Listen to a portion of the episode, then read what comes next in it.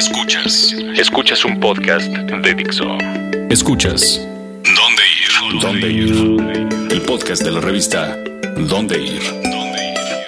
Por Dixo. La productora de podcast más importante en habla hispana.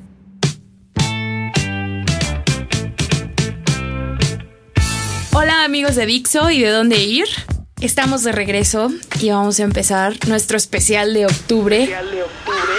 Los muertos y todo. Y hoy tengo a dos de mis personas favoritas para compartir este podcast. Ah, eso lo dicen todos los podcasts.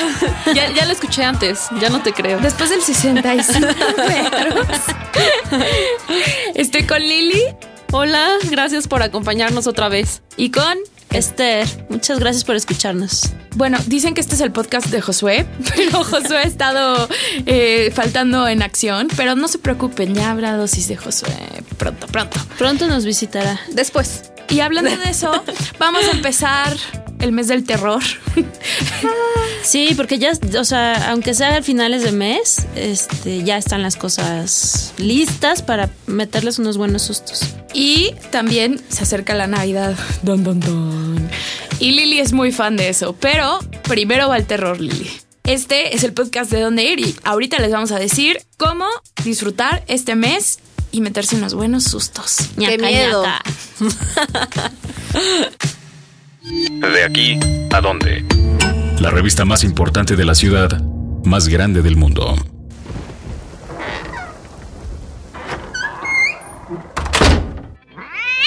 Creo que lo primero que uno tiene que hacer cuando se viene esta época es conseguir un disfraz.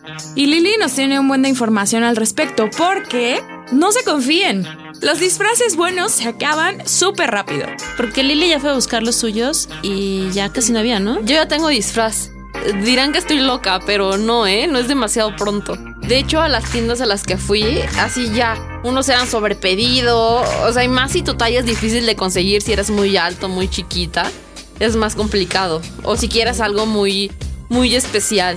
Por eso yo me adelanté y me pinté el pelo. Pero cuéntanos de qué es tu disfraz, Lili. Me voy a disfrazar de la reina de corazones. Que le cortan la cabeza. ¿Y tú, Esther, de qué te vas a disfrazar? Ay, no, yo todavía no sé, no sé, no sé. Siempre uso el de Merlina, pero no sé todavía. Sí te veo, sí te veo como Sí, yo Merlina, también. ¿eh? Te vi. Medio mer- merlinesca. Creo que yo voy a aplicarla a Katy Perry con sobrepeso. Katy Perry De cheto, de cheto. Sí. Katy- Pero- Pero ¿dónde puedo conseguir un disfraz así, Lili? Cuéntanos. Bueno, fíjate que una tienda que visité, no la conocía, se llama Tudi. Tudi Disfraces, tienen una sucursal en Plaza Centenario y otra en Exhibimex, una plaza que está en calle 10 y periférico. Perfecto. Entonces, a- ahí venden disfraces para niños, para bebés, para toda la familia, desde el más chiquitito hasta el más grande. Hay todas las tallas y además si necesitas algo especial lo puedes pedir y te lo, te lo diseñan. ¿Y de precios qué tal está? Eso es lo mejor, está súper barato. Muy accesible. Por ejemplo, un disfraz de adulto está en 400, 450 pesos. Y uno de niño en 200, 250 pesos. Ok. Y la calidad es, este, está, está bastante bien. Como para reutilizarlo otro año. Como para guardarlo unos dos años más.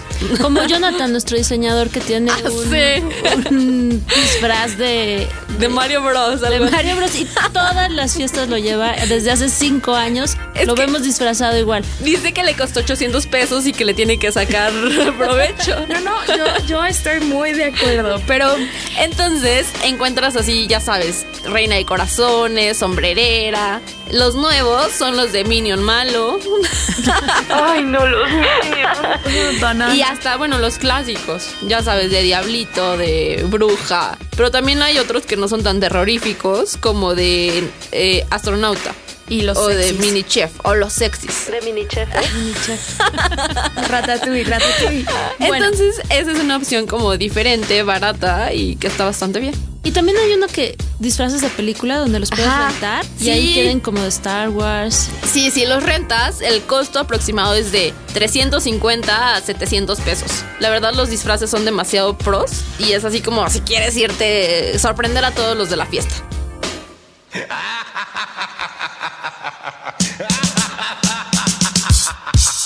Bueno, ya una vez que adquieres tu disfraz, tenemos un plan para ustedes, pero no es cualquier plan, ¿ah, no? Oh. Esto implica irse al sur de la ciudad y probar irse primero a comer a un lugar que se llama Las Hamburguesas Criminales, que está en Calzada de las Águilas, 1038. Esther, tú ya fuiste, ¿eh? ¿de qué se trata esto? ¿Son criminales de buenas o...? Son criminales de buenísimas. Ok. So- es un lugar que le dedica a cada uno de los criminales una hamburguesa. Por ejemplo, está la del Chapo Guzmán, que esa trae Uh. como chicharrón crujiente y guacamole. y te la pasan por un túnel. Pero también, por ejemplo, el día que yo fui, probé la de Al Capone, que tiene eh, mermelada de zarzamora Ok. con chipotle. No, están, están muy buenas, de verdad. Su lema es para matar el hambre. Para matar el hambre. Y, y sí, están, están muy ricas. Las papas Están llenadoras. Sí, exacto. Y las papas que hacen también son como gajo y te las entregan en una lata como de sopa Campbell's.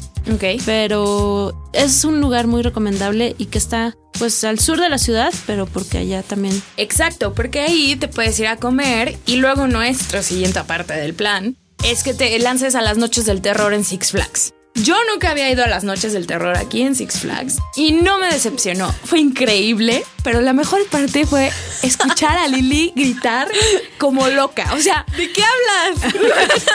Sí, Lili nunca grita. Lily, Lily gritando y riéndose del susto. Pero, o sea, inclusive yo que pensé que no me había asustado tanto, al día siguiente me dolía el cuerpo de la adrenalina que liberé. Está muy bien. ¿En qué consisten las noches del terror? Porque mucha gente cree que son simplemente mm, eh, casas embrujadas. No, no, na- nada más, este, pues todo el parque se transforma en un escenario terrorífico. Ok. Hay luces, este, rojas, azules, hay figuras mm, enormes de monstruos y además te asustan, no tienes ni un minuto de descanso.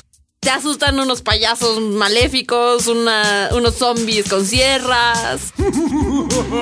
Y adicional a los juegos y a las obras de teatro, a, la- a las narraciones también de leyendas, hay nueve atracciones. Esas nueve atracciones son casitas que tú decides a cuál entrar, cada una tiene una temática y adentro te pueden asustar desde un carnicero hasta un, un loco, un enfermo mental, una bruja. Sí, entras como con tu grupo de amigos y, y ya, te asustan. A nosotros nos tocó que Lili fuera hasta adelante pegando unos gritos. Realísticamente, igual y no te da tiempo de entrar a todas. Pero no se preocupen, por eso llevamos a Lili para probar cuáles eran las mejores y las peores. No sé si ustedes están de acuerdo, pero para mí la mejor, la mejor es el hospital psiquiátrico. Sí, Sí. Que se llama el asilo. Luego está la de carnes, carnitas. que La es carnicería carnicería Butcher, ajá.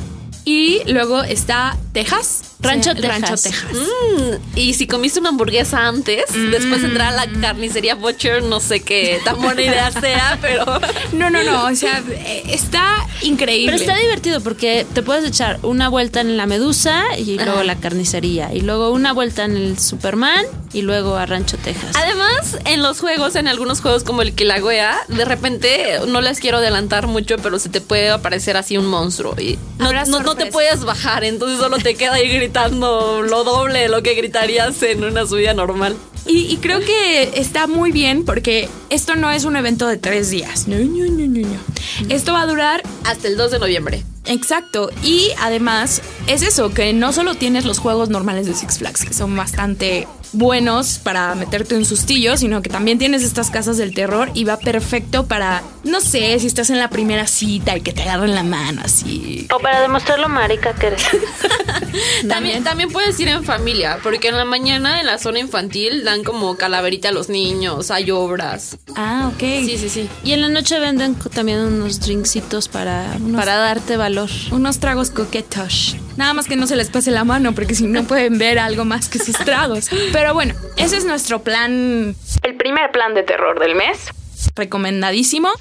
Y ahora nos vamos con una canción que se llama Something Like Happiness. Something Like Happiness. Es de los Maccabees. Ellos van a estar en el Plaza Condesa el lunes 5 de octubre. Recomendado.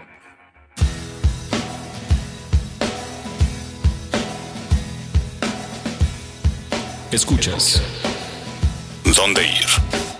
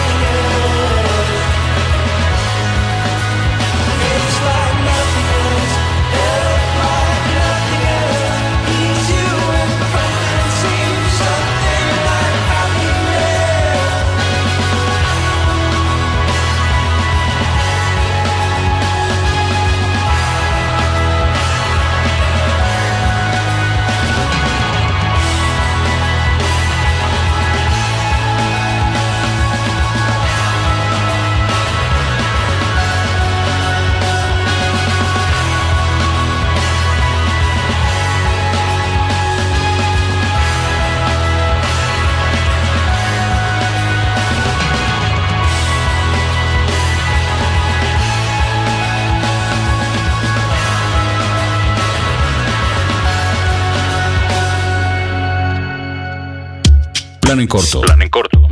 ¿Qué hacer y dónde ir esta semana?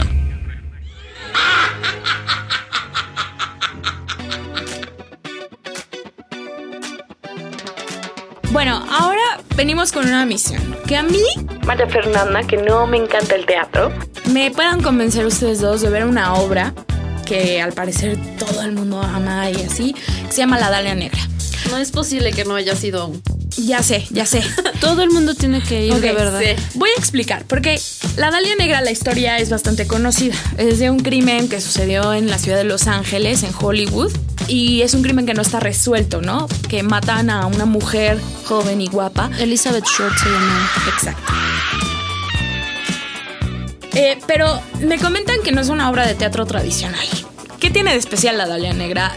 Puesta en escena, que por cierto está en el Foro Cultural Chapultepec, pues es una mezcla como de cine, con cómics, con teatro, que al final resulta algo que la verdad yo nunca antes había visto y creo que sorprende a la mayoría de los espectadores. Sí, los actores están entre dos pantallas de cine donde proyectan la escenografía. Entonces se ven diferentes planos y ellos tienen que ser súper, súper precisos para no salirse del lugar donde están iluminados, de las partes donde está la escenografía y la verdad son muy muy buenos actores. Está Fernando Luján, está Eric Heiser y está Ariadne Díaz, ¿no? Así es. Además, eh, déjenme les cuento que son escenas en 2D y en 3D. O sea, necesitaron como ensayar demasiado, demasiada coordinación, coordinar como la parte de, la tecnología con también la parte humana. como que los actores también están bastante bien preparados para realizar este tipo de efectos. Eso quiere decir que estás viendo como una película, pero que sobra de teatro, pero... Y cómic. Y cómic. En versión cómic. sí. Ok, ok, me están empezando a convencer. Pero si ustedes como yo se le están pensando, de todos modos tenemos hasta el 15 de noviembre para verla y bueno, suena tentador, porque es una historia además interesante y un poquito lúgubre, pero no en el sentido tradicional de monstruos y así, sino de un asesinato, ¿no? Ojo, Sí. no, no, no es recomendable para niños ni para personas sensibles. por De hecho, la- no dejan pasar a menores de 16, ¿no? Ok, ok. Pero sí, la producción vale muchísimo la pena y, y es una de las pocas producciones de ese, de ese estilo que se han hecho aquí en, en México. Bueno, y siguiendo eso, eh, en el plan en corto yo quería recomendarles un restaurante que se llama Malamen, que está en Polanquito, en Emilio Castelar número 121. Uno de estos lugares raros que no completamente encajan en donde están, porque piensas en Polanquito y piensas en restaurantes que, ah, no, uno no puede pagar y ve eh, como, no sé, muy eh, chics o no sé. Pero a mí me sorprendió porque este lugar se llama Malamén porque los, el tío de los dueños encontró un baúl así en su sótano con fotos de una mujer que no está muy seguro que era de él. Pero eran fotos de una de esta señora que viajaba por todo el mundo y tenía amigos como Lady Di. Ok. Y en el baúl, además de las fotografías, venían sus bitácoras de viaje, de qué le gustaba tomar, qué le gustaba comer, cómo cocinaba. Inclusive en el restaurante te venden un trago que supuestamente ella tomaba con Lady Di. ¿no? Órale. Ajá. Además, el lugar está pues muy bonito, el diseño es increíble, pero lo mejor es la comida. Oh, muchachas. Venden unos macarrones con langostino en un pan brioche. Yo vi a Dios.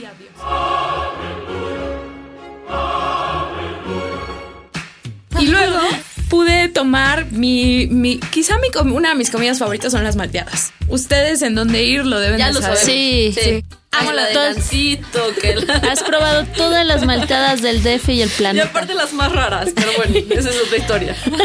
Da igual, da igual. No me invitaron al glotones de malteadas. Y no lo olvida. Pero en esta venden, por ejemplo, una de chocoretas con romero, que son como dos cosas que no te imaginarías juntas, pero saben muy bien. Luego tienen otra de crunchies, crankies y almendras. No manches. Vámonos de aquí, ¿no? Son las casi las 7 y no he comido, entonces no me caería nada mal. como- Exacto. Y no está tan caro para la zona. O sea, es uno de esos restaurantes en los que te puedes dar el lujo un domingo y después de ver la Dalia Negra o antes de ir a ver la Dalia Negra, queda en la zona porque el Foro Cultural Chapultepec está en... en Muy cerca. Mariano Escobedo. Sí, Mariano Escobedo, llegas caminando. Y la verdad es que es un lugar arquitectónicamente bonito y una buena opción si estás en esa zona. Y te la has pasado hablando de él desde el día que fuiste. Ay, yo sé. Llévanos. Está bien, nos sacrificaremos. Pero ya se nos acabó el tiempo. Pero estamos muy entusiasmados todos. Es mi época favorita del año. No sé de la de ustedes, pero un buen susto no le hace daño a nadie. No, y sí, y sí va a haber muchas, muchas actividades relacionadas con lo, con el Día de los Muertos, con el Día de los, sí, ya me trabé, con mi multilateralismo, pero pues les vamos a seguir dando consejos aquí y, y también a través de dondeir.com. Y recuerden que ya también empezó octubre, que ahora es octubre, noviembre y diciembre, pero bueno. Entonces, no se olviden de escucharnos la próxima semana. Así es, les estamos preparando un especial de terror que les va a encantar. Nos despedimos. Yo soy Mafer Caballero. Adiós. Bye. Adiós, gracias. Dixo presentó el podcast de la revista Dónde Ir. El diseño de audio de esta producción estuvo a cargo de Aldo Ruiz.